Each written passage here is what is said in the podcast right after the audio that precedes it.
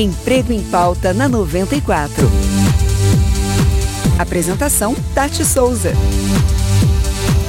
Novas formas de recrutamento de talentos. É isso mesmo. Para você empresário, para você líder, para você RH, que está acostumado abrir uma vaga e direcionar os currículos dessa vaga para o seu e-mail, ou abrir uma vaga e pedir para que as pessoas entreguem em mãos o currículo, possivelmente a sua empresa está desatualizada.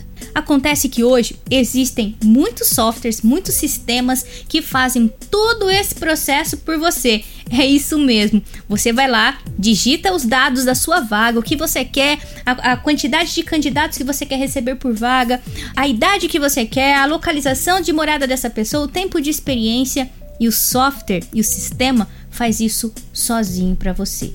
É importante que você, para melhorar a sua marca empregadora, tenha um site de trabalho conosco, dentro do seu ambiente mesmo. É uma página especializada que vai falar um pouco quem são vocês, quem são vocês para os colaboradores, que tipo de cultura, de filosofia de trabalho vocês têm, sabe para quê? Para você poder atrair bons talentos no mercado de trabalho. Então essa coisa de currículos por e-mail ou currículos na portaria ficou no passado. Primeiro, isso gasta muito tempo, principalmente para quem recebe e precisa fazer a, a triagem desses currículos.